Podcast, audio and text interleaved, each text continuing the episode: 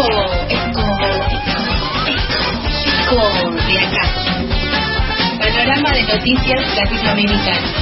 Voces e historias de un pueblo que comparte sueños y también pesadillas. Mujeres desde cinco años violadas, asesinadas, víctimas de feminicidio y este país, Andrés Manuel prefiere poner vallas y asegurarse él mismo y no la ciudadanía. Para eso se eligió, para cuidarnos y no lo está haciendo. Es grave lo que sucede en nuestro país en asunto de feminicidio. Eh, escuchábamos una voz, una voz eh, de un país de Latinoamérica, porque abrimos este panorama latinoamericano y ya recibimos a nuestra queridísima comandanta Nicole Martín, vacunada, inmunizada, cuidado coronavirus, eh, tiene vacuna Nicole. Así que felicitaciones por eso, Niki, y bienvenida al aire FM La Tribu. Vamos, Nicole. Gracias, compas. Una asmática menos, con un poco menos de, de riesgo de morir, así que contenta. ¿Cómo están? Bien, ¿y tú? Bien, muy bien. Muy bien, inmunizada y, y agradecida también de, de no, no estar presentando efectos secundarios graves. Así que bien, contenta. Entendemos que porque te vacunaron con AstraZeneca trajiste audios del país mexicano. No, pero sí, un poco. Eh, un poco, vamos a decir que sí, son causalidades eh, del, del universo. En realidad traje un poco el, el caso de México porque por un lado en dos días son sus elecciones a, a gobernador y eh, como venimos siguiendo en esta columna a nuestro querido Macedonio Salgado, alias El Toro, vamos a seguir un poquito su, su violador paso por las elecciones y también porque venimos del Ni Una Menos en Argentina ayer y, eh, y bueno, considero que México es hermana de nuestro país, una hermana separada por varios grados de latitud, eh, pero al fin enmarcando a, a nuestra América, ¿no creen? Entonces, un poco voy a traer el, el panorama feminista eh, de México y de sus marchas y de lo importante que son para, para la participación política de la ciudadanía. Recién escuchábamos una mujer que prestó testimonio para el medio El Mundo en la marcha del último 8M en México. Eh, lamentablemente en México se espeja, además de muchas otras cosas y muchas problemáticas eh, que son clave en nuestra región, también se espeja la problemática de la violencia contra las mujeres por motivos de género y contra identidades feminizadas también. Y quizás la, la expresión más cruel de la región, porque, bueno, como saben, según la ONU, en México son asesinadas al día 10 mujeres, en contraste con una muerte violenta eh, de mujeres eh, travestis o trans cada 25 horas que tenemos en Argentina, según el, el Observatorio Mualá. Es un, es un número bastante mayor que el de Argentina, también tienen una cantidad mayor de habitantes, pero la violencia feminicida en México sí es una problemática muy grave. Y vamos a hablar, por el otro lado, de las marchas como estrategia política de nuestras compañeras en México. Y a ver un poquito paralelismos, eh, que es a lo que le gusta hacer esta columna, con las luchas feministas en Argentina. Y bueno, como les dije, vamos a ver también en qué anda el, el macho Salgado, candidato a gobernador del estado más peligroso de México, que fue retirado de las elecciones, y vamos a ver por qué. Para ponernos un poquito en tema, si les parece, vamos a escuchar algunos cantitos de una marcha en Oaxaca, el segundo estado de México con más feminicidios. A ver si, si les suenan.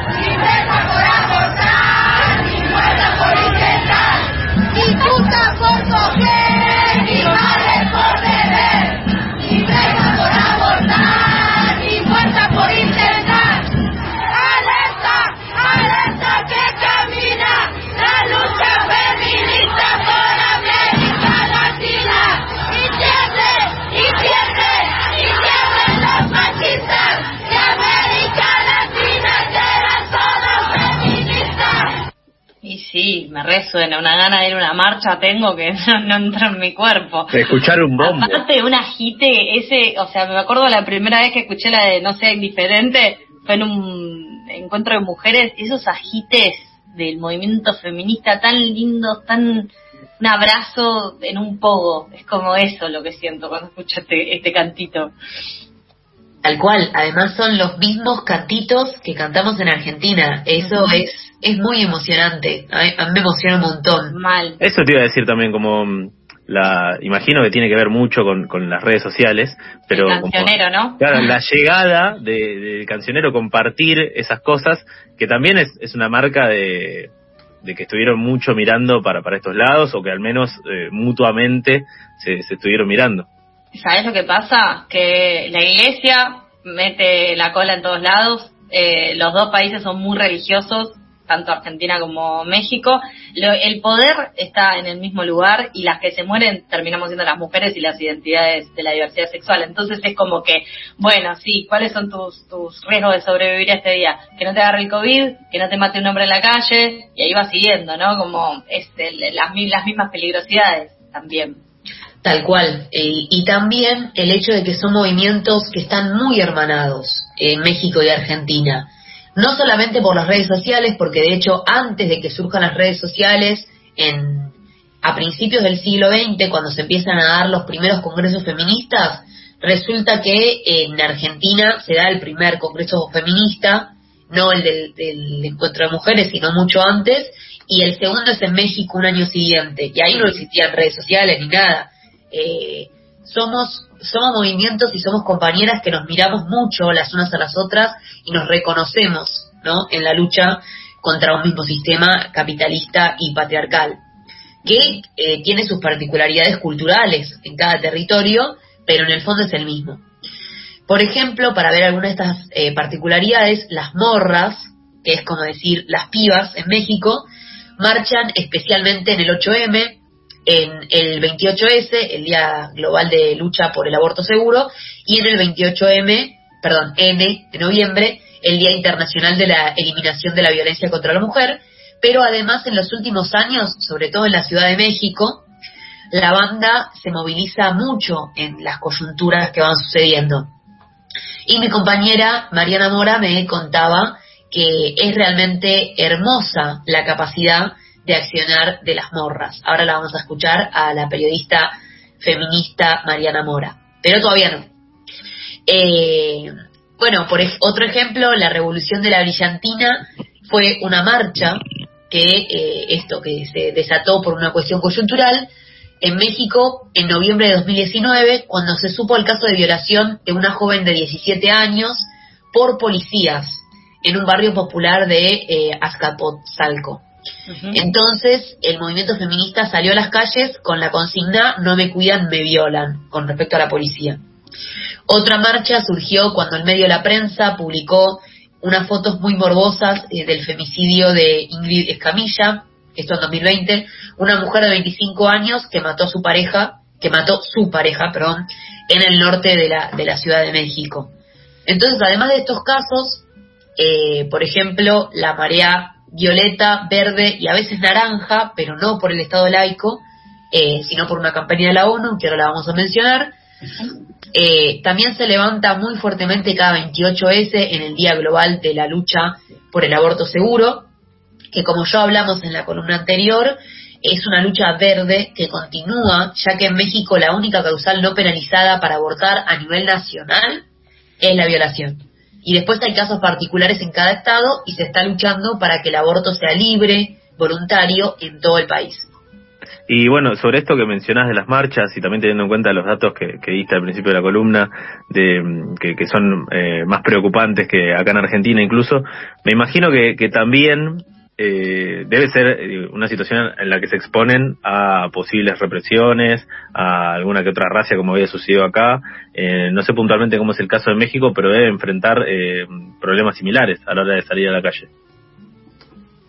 Te referís a problemas... eh, Digo, cuando a la, la hora de, de salir a la calle y marchar, ¿cómo reacciona eh, el poder, la policía ante esos, ese tipo de eventos?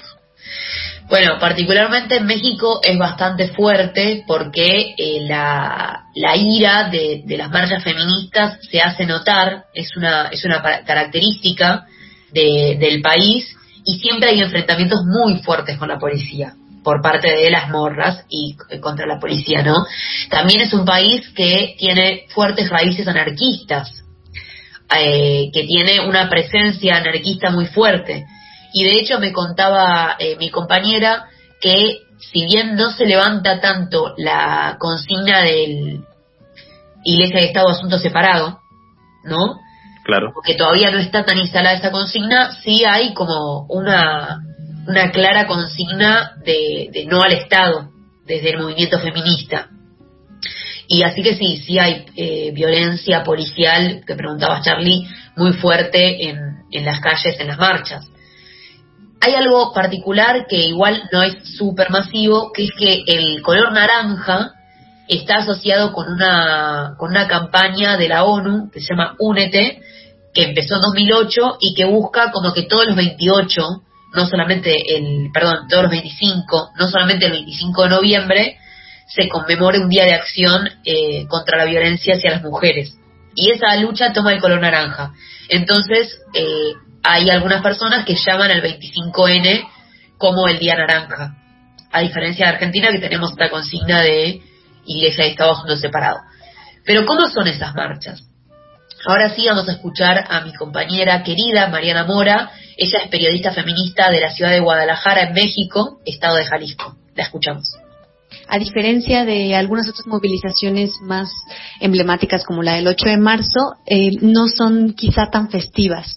Eh, se caracterizan mucho más por la rabia, por, pues, por un enojo eh, exacerbado eh, lo que ha pasado sobre todo en Ciudad de México es que ha habido también muchas intervenciones al espacio público, mucha acción directa y eh, porque son, son explosiones, son estallidos que vienen de, situaciones muy dolorosas.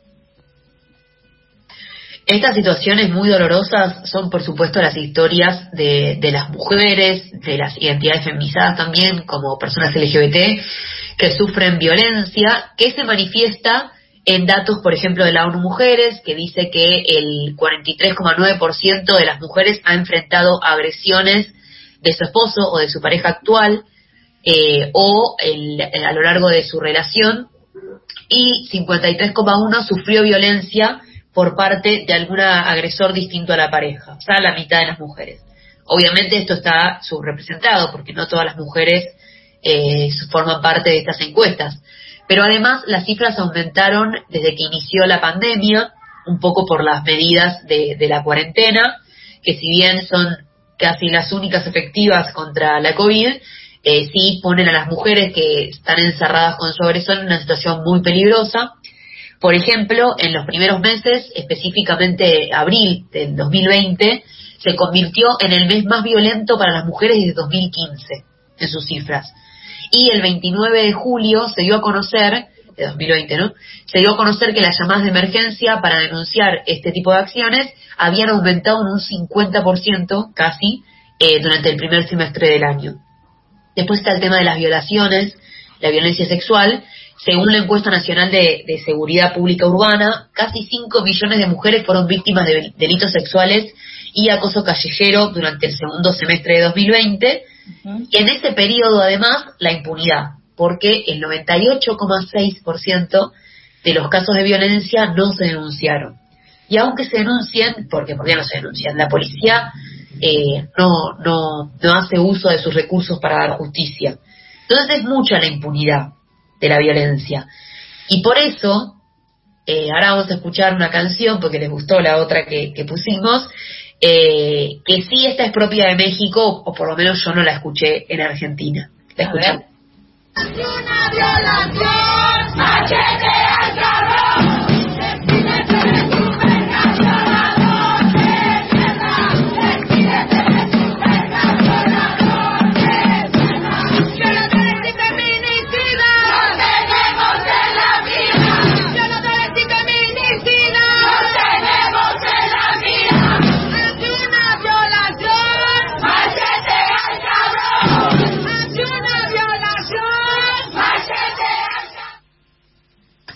Cortísima. ¿no? no sé si a alguien le quedó alguna metáfora por descubrir.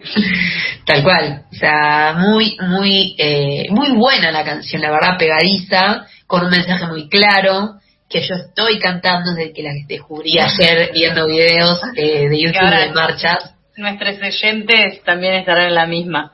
Claro, sí, además, bueno, eh, ya diciendo cabrón, eh, muy mexicana, acá se podría decir macheta el chabón. Exacto. perfecto. Mira, eh, Carlos, eso es lo bueno de la cancha, ¿ves? Claro, hice un posgrado. Hice un posgrado de canciones de cancha, bueno, y de marcha, ¿no? Eh, Ante una violación, machete al cabrón o al chabón en, en la adaptación argentina. bueno, ¿y cuáles son las consecuencias de este movimiento feminista tan fuerte, tan potente que avanza? Hay que decirlo, Primero, una de, los, de las muestras más potentes que tiene este movimiento, eh, que muchas admiramos y, apreciamos, valoramos de México, es la bronca que expresan las compañeras en marchas. Una bronca que tiene que ver con todos estos datos, que tiene que ver con la impunidad, con un presidente supuestamente de centroizquierda, pero que no se manifiesta eh, con la con la, con la dureza que debería manifestarse frente a estos hechos, con políticas públicas, eh, que bueno, como decía la, la mujer que hablaba al principio de la columna, para eso se lo eligió justamente, o por lo menos en el caso de las, de las mujeres y de las personas sensibilizadas con estas violencias. Eh, y bueno, esa bronca se expresa en distintas intervenciones en marchas. Hay, por ejemplo, una, una intervención muy conocida que es que en las marchas las mujeres marchan con cruces, caminan con cruces, mostrando y trayendo también la presencia de las compañeras que ya no están, que nos arrancó el machismo y la violencia feminicida. y, y, bueno, también hay efectos por el otro lado, que es una radicalización, sobre todo de los sectores conservadores y religiosos, que están en contra de, de estas marchas, porque, eh, bueno, obviamente por su hegemonía y por y por querer mantener un poder histórico que tienen, pero también excusándose en la, eh, en la violencia, en la respuesta violenta de las mujeres hacia la violencia. Claro, son muy violentas. Claro. tus métodos son eh, muy violentos, se podrían fijar. No me Una cosa es eh, matar en silencio y otra cosa muy distinta es prender fuego a un patrullero. Claro. claro, Una cosa es que te maten por mujer, pero vos ya atacás la, el espacio público y sos igual de mala que un femicida. Sí, tal cual. Y ahí esto me hizo acordar mucho a, o sea, esta reacción de, de la sociedad, de una parte de la sociedad, me hace acordar mucho a, cómo reaccionaba la sociedad argentina frente a las primeras marchas de mujeres. Yo me acuerdo de, de mi primer... Eh, Encuentro Nacional de Mujeres fue en 2014, antes de Ni Una Menos. Y, y, fue impresionante, a mí me impactó mucho. También fue el primer encuentro de mujeres que se reprimió. ¿El de Rosario? No, el de Mar del Plata. Ah, Mar del Plata, ok. Sí, todavía estaba estaba Cristina gobernando en esa época. y, y, bueno, hubo gases lacrimógenos y qué sé yo, y nos sacaron de, de la plaza donde estábamos, estábamos llegando a la catedral.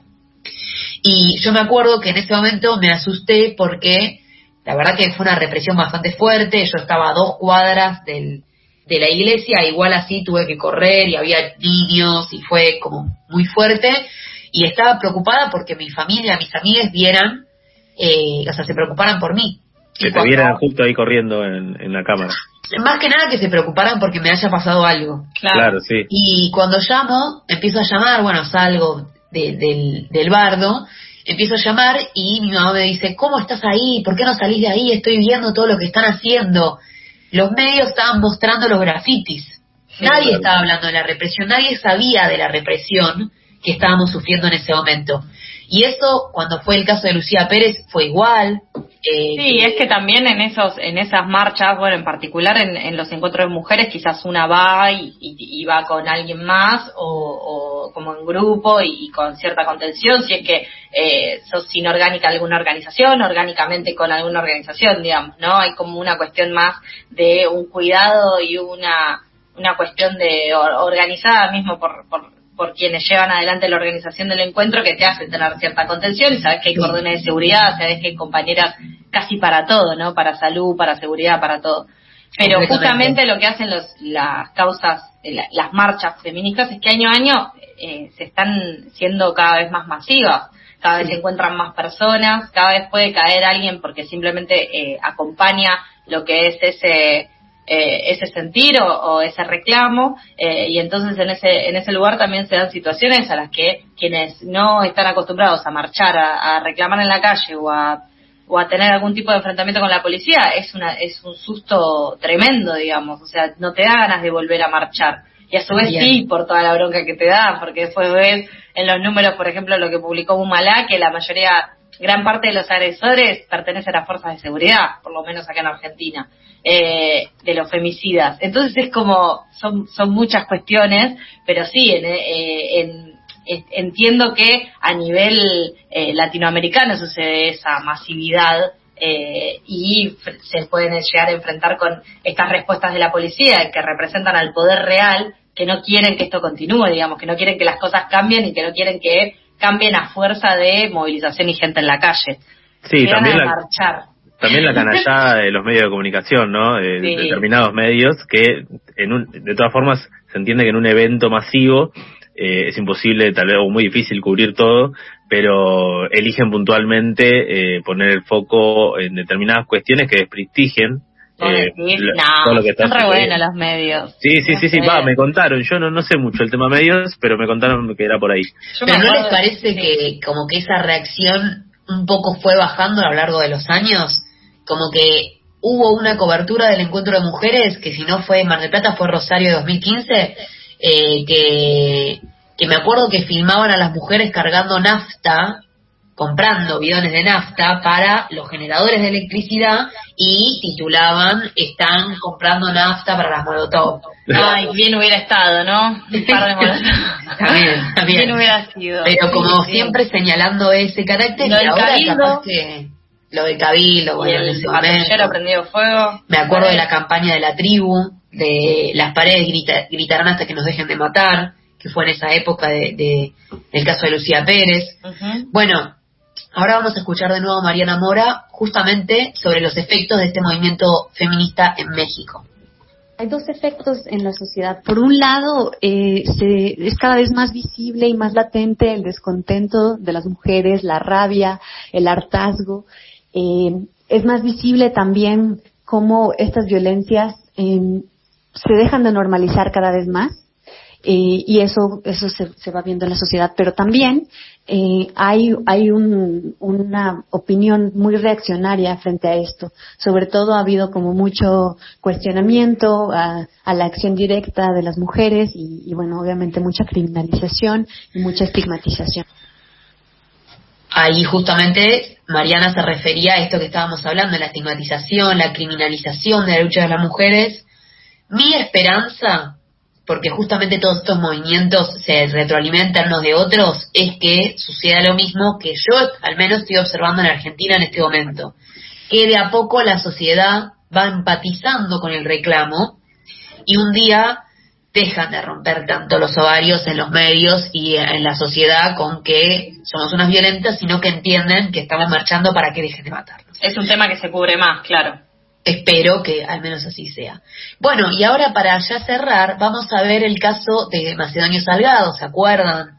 El ex candidato a gobernador del estado de Guerrero, el Torito, el Toro, Félix Macedonio Salgado, denunciado por violación y abuso, escrachado por el movimiento feminista, justo antes de, eh, de empezar la campaña a gobernador del estado de Guerrero, uno de los estados eh, más complejos para gobernar en el país, que, eh, bueno, donde más del 50% de la población, más del 60% de hecho, vive en la pobreza. bueno, lamentablemente, bueno, mejor dicho, fortuitamente, Macedonio Salgado tuvo que sacar, retirar su candidatura de gobernador, pero no por sus acusaciones, por las acusaciones contra él por violación, sino por, eh, graciosamente, irónicamente, por eh, falta de papeles en su campaña. O sea, a él, digamos, Morena le perdona, Morena es el partido de AMLO al que pertenece también eh, Macedonio Salgado, le perdona la cuestión del abuso sexual, de violación y como habíamos visto en, una de las primeras columnas sobre este caso, AMLO dice, bueno, ya chole, como ya fue, o sea, no tienen pruebas eh, de esto, así que dejen de golpear a Monseñor Salgado. Entonces como que le, dejan, le perdonan esto, pero sí eh, la Cámara Nacional Electoral, en, la institución de, electoral de México, cuando ve que está tan flojo de papeles con respecto a de dónde viene el dinero de su campaña electoral, le dice, no, mira, no te puedes presentar por eso. Con la burocracia no te metas, claro. Exacto, exactamente. Pero, la verdad que eh, esto me da mucha bronca, el candidato, eh, justamente para no perder un lugar en las elecciones que tenía bastante asegurado, porque tiene bastante apoyo aparentemente en este estado de México, su decisión fue postular a su hija, la Torita, le dicen, le juro, se lo juro, Evelyn Salgado, que justamente un mes antes de las elecciones, las elecciones son pasado mañana, o sea, hace tres semanas, más o menos cuatro semanas, se postula. Ella es licenciada en Derecho de la Universidad de, La Salle de, de Cuernavaca, tiene 39 años, y si bien antes de que de, este, de este cambio de último momento, ella decía que no le interesaba para nada estar en la política, justo sale a ocupar el lugar de su padre cuando su padre lo sacan por, eh, por irregularidades en los gastos de, pre-campaña. Y bueno, aparentemente se, va se presentó, perdón, eh, vamos a ver si gana en estos eh, pasado mañana, y encima se presenta con las mismas consignas y los mismos cantitos de, del toro, obviamente su padre al lado de ella en todo momento, y lo más ridículo es que de alguna manera ella se para por los derechos de las mujeres y con sus aliados, los hombres, porque esto no es una lucha de mujeres contra hombres, dice, sino una lucha contra la desigualdad. Y bueno, vamos a ver cómo a mí me huele esto muy mal, porque si bien parece que no hay apoyo dentro de Morena a esta candidata que apareció de la nada misma y encima es como todo, como Macedonio Salgado, nada más que con otro nombre o con otra imagen política. Bueno, vamos a ver lamentablemente cómo se desenvuelve todo pasado mañana. Qué peligro la reproducción de la humanidad, ¿no es cierto? Sí, la herencia, la herencia, todo eso. 12 y 36 del mediodía. Muchas gracias, Niki. Te queremos. Eh, gracias por esta columna. Eh, ¿Querés presentar el tema, la recomendación para despedirnos? Gracias por conocerme también. Eh, bueno, primero quiero agradecerle a mi compañera Mariana Mora, que es una periodista feminista que admiro mucho. Y bueno, también para cerrar, recomendarles una página que me pasó ella, que es un archivo de experiencias vividas por mujeres de toda Latinoamérica durante las manifestaciones del 8M de 2020. Aquel glorioso día antes de que estallara la pandemia, por lo menos en Latinoamérica, de manera tan fuerte. Yo me acuerdo de, ir ese día sin barbijo. Obvio. Eh, así que pueden revivir ese sagrado día a través de los ojos de fotógrafas de toda la región en la página 8mlatam.com. Bueno, escuchamos entonces eh, la canción que nos trajiste, que es eh, Vivir Quintana, canción sin miedo, ¿puede ser? Sí, una canción bastante fuerte que representa la lucha contra la violencia machista en México y que espero que les emocione tanto como a mí. Gracias, Nikki. Nos volvemos a escuchar el jueves que viene. Eh, felicidades por la vacunación eh, y la inmunización. Y bueno, vamos a escuchar esta canción, eh, después una tanda y seguimos hasta la una con pasadas por alto.